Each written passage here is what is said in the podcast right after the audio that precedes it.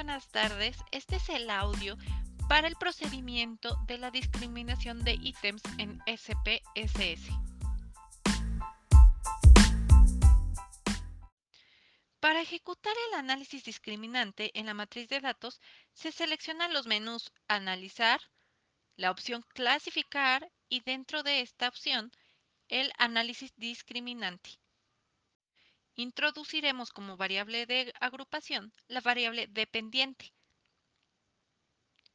Esta variable solo podría tomar valores enteros, de tal forma que indicaremos el valor máximo y el valor mínimo.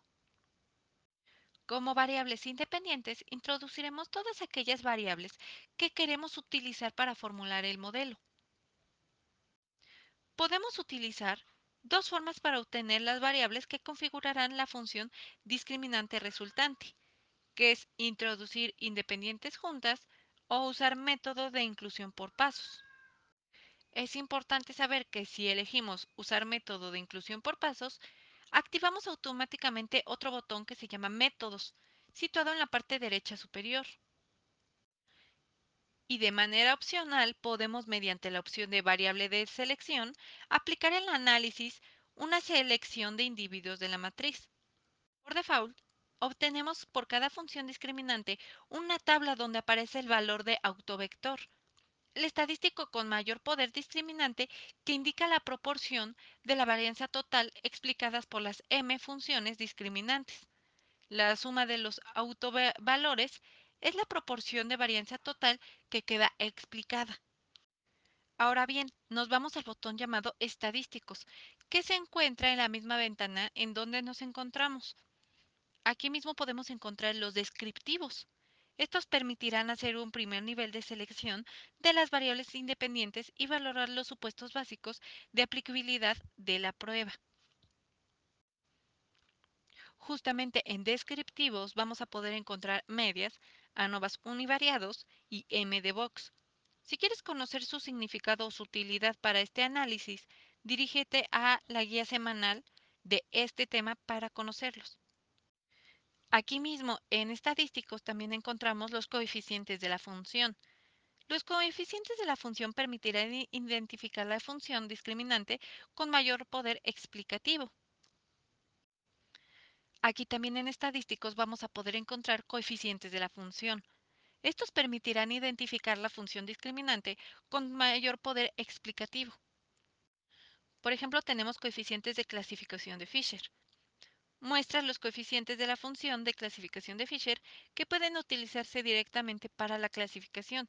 Se obtiene una función de clasificación para cada grupo y se asigna un caso al grupo para el que tiene mayor puntuación discriminante. Por otro lado, también tenemos coeficientes no tipificados, que son los coeficientes utilizados para calcular las puntuaciones discriminantes y la ubicación de los centroides de los grupos. No es habitual utilizar esta opción dado que el programa calcula automáticamente estas puntuaciones. Ahora bien, si cerramos esta ventana, podremos dirigirnos al botón de clasificación, que se encuentra en la primera ventana que abrimos a un inicio. Esta opción de la técnica permite matizar situaciones de partida previas a su aplicación, que quiere decir desigualdad de los grupos resultantes. También podemos obtener una tabla de resumen de clasificación, gráficos de las funciones discriminantes y matrices de covarianzas. Esta ventana se divide en probabilidades previas, en visualización, usar matriz de covarianza y gráficos, cada uno de estos tiene funciones diferentes y opciones distintas. Si deseas conocer su utilidad de cada uno de estos, dirígete nuevamente a la ya de esta semana. Si cerramos esta ventana, ahora podremos dirigirnos al botón de método. Con esto obtendremos información sobre la significación individual de cada variable en la incorporación de la función discriminante resultante. La tabla resultante presenta para cada variable el nivel de tolerancia, que es el porcentaje de variabilidad de cada variable, el valor de f, que permite valorar si la variable debe o no ser rechazada en la función, y la de Wikis global, que obtendríamos si se eliminara la variable del modelo.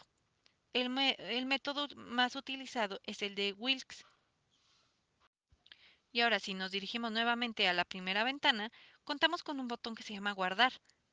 Con esta opción podemos guardar en el fichero de datos para su utilización y estudio de las siguientes variables, que son por ejemplo grupo de pertenencia pronosticado, es decir, es el grupo asignado por el análisis de discriminante. Se guarda como dis1. También tenemos puntuación discriminante, que es valor de las dos funciones discriminantes, dis1, 1 y dis1, 2.